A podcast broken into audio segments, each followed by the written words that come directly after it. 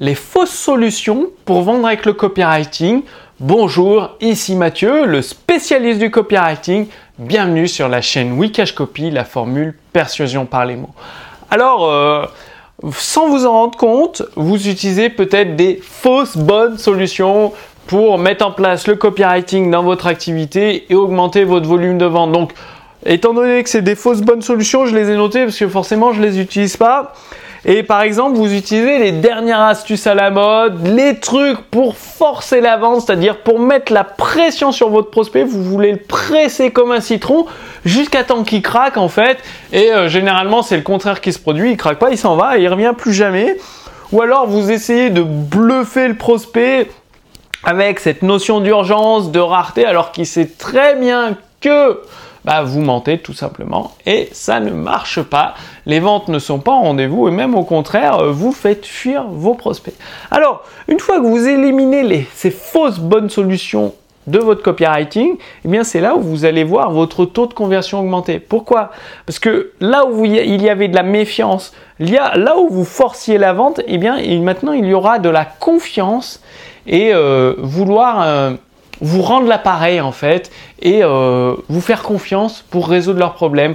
Et donc les prospects, ils vont voir que bah, vous êtes une personne de confiance, qui dit la vérité, et en même temps que vous avez un produit de qualité qui peut les aider. Donc du coup, ça va se faire naturellement. Il n'y a pas besoin de se transformer en commercial, il n'y a pas besoin de forcer la vente, il n'y a pas besoin de bluffer le prospect. Non, tout va se faire d'une manière naturelle du point de vue du prospect. Par contre, de votre point de vue, en souterrain, vous avez mis en place des stratégies de copywriting extrêmement puissantes. Donc déjà, euh, les fausses bonnes solutions, c'est mentir. Si vous commencez à mentir, que ce soit sur la qualité de votre produit, sur vos promesses, sur les témoignages, eh bien, la vente est morte parce que ça se ressent. Les prospects vont sentir que vous mentez, que vous exagérez et euh, ils ne vont pas vous faire confiance.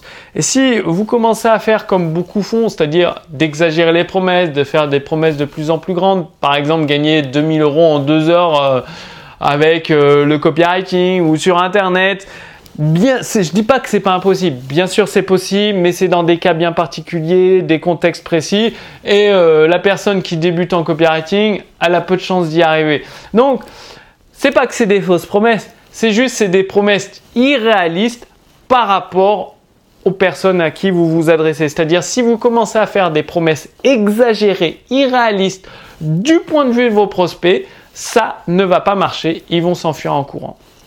Après, le coup des faux témoignages, ça aussi, je l'ai vu des entrepreneurs qui utilisent des faux témoignages parce qu'ils sortent un produit, forcément le produit est nouveau, ils viennent de démarrer, ils n'ont pas de témoignage. Et bien plutôt que de dire il n'y a pas de témoignage, ils font des faux témoignages. Et tout ça, c'est une fausse bonne solution. Alors qu'est-ce qu'il faut faire à la place? Eh bien, ce qu'il faut faire à la place, c'est si vous avez des promesses qui paraissent trop belles pour être vraies du point de vue de vos prospects, eh bien en face, vous mettez tout de suite une preuve solide. C'est-à-dire, vous accolez votre promesse trop belle pour être vraie à une preuve solide, irréfutable, incassable. Et quand je dis une preuve solide, ça peut être une étude scientifique, un témoignage en vidéo, une étude de cas avec vos clients. Bref, il y a tout un tas de preuves, une démonstration. Enfin bref, il existe tout un tas de façons de créer des preuves solides, irréfutables, qui rassurent vos prospects. Ensuite, euh, qu'est-ce que j'ai noté? Les faux témoignages? Ben non, faites pas de faux témoignages. Bien sûr que non. Si vous venez de sortir votre produit ou votre service, que vous n'avez pas encore de clients et que vous débutez, eh bien c'est très simple. Demandez à un ami, euh, vous avez bien dans vos proches, dans votre famille, dans des amis, des proches plus ou moins éloignés, peut-être des collègues, des confrères qui ont le problème et que votre produit pourrait aider. Donc vous leur donnez gratuitement votre produit en échange d'un témoignage honnête et sincère sur les résultats qu'ils ont obtenus en utilisant votre produit. C'est comme ça qu'il faut. Enfin, moi, c'est comme ça que j'ai procédé. Au début, j'avais pas de témoignage. Quand j'ai débuté euh, il y a plus de 7 ans, comme tout le monde, eh bien, euh, j'ai donné mon produit gratuitement à des amis qui étaient, moi, c'était dans le développement informatique que j'ai commencé. Ça les a aidés à créer des applications. Ils m'ont fait des témoignages parce qu'ils étaient satisfaits du produit. C'est comme ça que vous commencez. Aussi, il vous faut une offre bienveillante.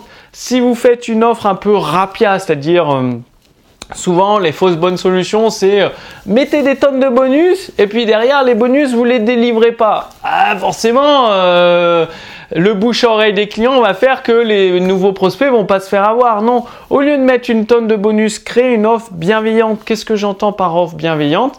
C'est une offre, le prospect se dit punaise, c'est un truc de fou.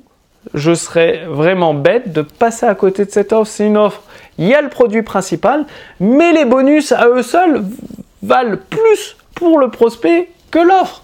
Ça ne veut pas dire en plus d'argent réellement, mais aux yeux de vos prospects, de leur point de vue, ça a plus de valeur. Et au lieu de mettre 20 bonus, non, mettez 5-6 bonus d'excellente qualité, mais des bonus exclusifs.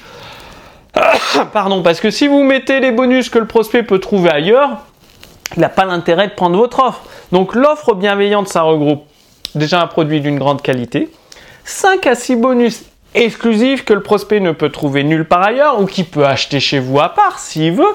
Mais là, ça lui permet d'avoir les bonus gratuitement.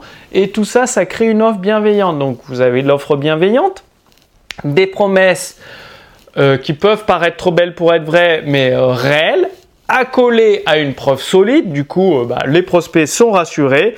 Et évidemment, la notion d'urgence et de rareté, il faut que ce soit la vérité. C'est-à-dire, si vous faites une notion d'urgence avec un webinaire perpétuel, c'est possible, mais ça veut dire que vous avez une sorte de cookie. moi, c'est ce qui est utilisé sur mes tunnels de vente. C'est des webinaires perpétuels, mais il y a un cookie dès que la personne a fait une semaine, c'est-à-dire les emails de relance durent une semaine.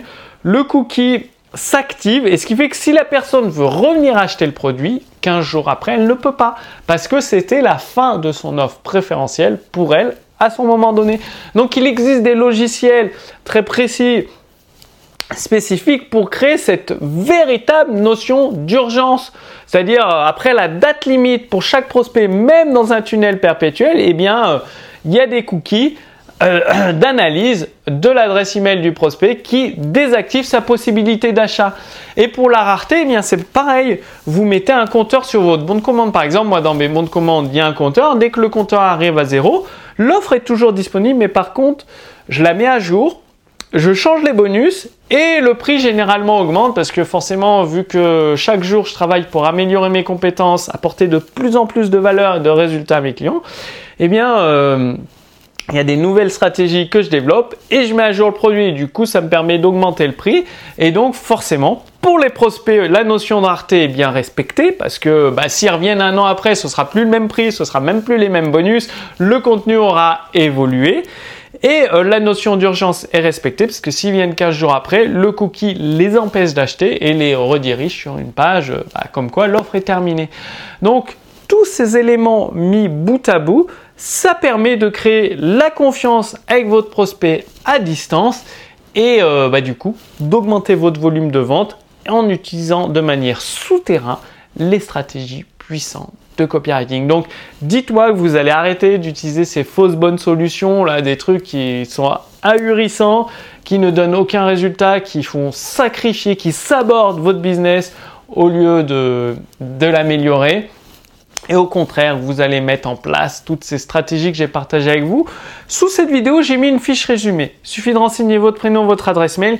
Dans cette fiche résumée, je vous récapitule justement toutes les fausses bonnes solutions à supprimer de votre business et par quoi les remplacer. C'est-à-dire, vous avez une fausse bonne solution, vous la remplacez par une stratégie prouvée par mon expérience efficace qui donnerait des résultats concrets dans mon business et dans ceux de mes clients, j'ai accompagné plus de 2500 entrepreneurs en coaching en direct depuis euh, ces cinq dernières années.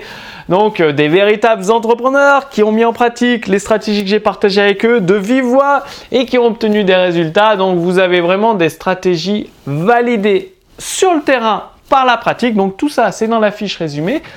Et euh, mon équipe a également traduit la lettre copywriting de Gary Albert. Gary Albert, c'était, euh, par exemple, quand une entreprise était au bord de la faillite, euh, elle appelait Gary Albert pour redresser la barre, tout simplement. Et Gary Albert, avec une simple lettre de vente, il redressait la barre. Par exemple, il a passé une entreprise de cosmétiques, ils étaient peut-être à 20 000 euros de chiffre d'affaires par mois, à plus de 400 000 euros par mois de chiffre d'affaires. Et tout ça avec une grande idée, avec une lettre de, lettre de vente à l'époque, ils envoyaient des, courriers papier. Et donc Gary Albert partage toutes ces stratégies puissantes copywriting qui sont toujours valables de nos jours à travers sa lettre copywriting qui contient plus de 250 numéros Mon équipe a tous traduit en français les 250 numéros de la lettre copywriting de Gary Albert. Et donc sous cette vidéo, il y a un lien. Vous pouvez vous inscrire gratuitement et recevoir les 250 numéros gratuitement en français de la lettre copywriting de Gary Albert. Donc passez bien l'action. C'est uniquement et uniquement en passant à l'action que vous obtiendrez des résultats.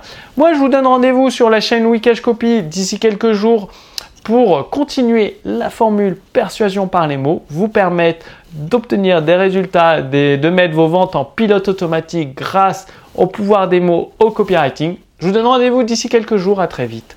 Salut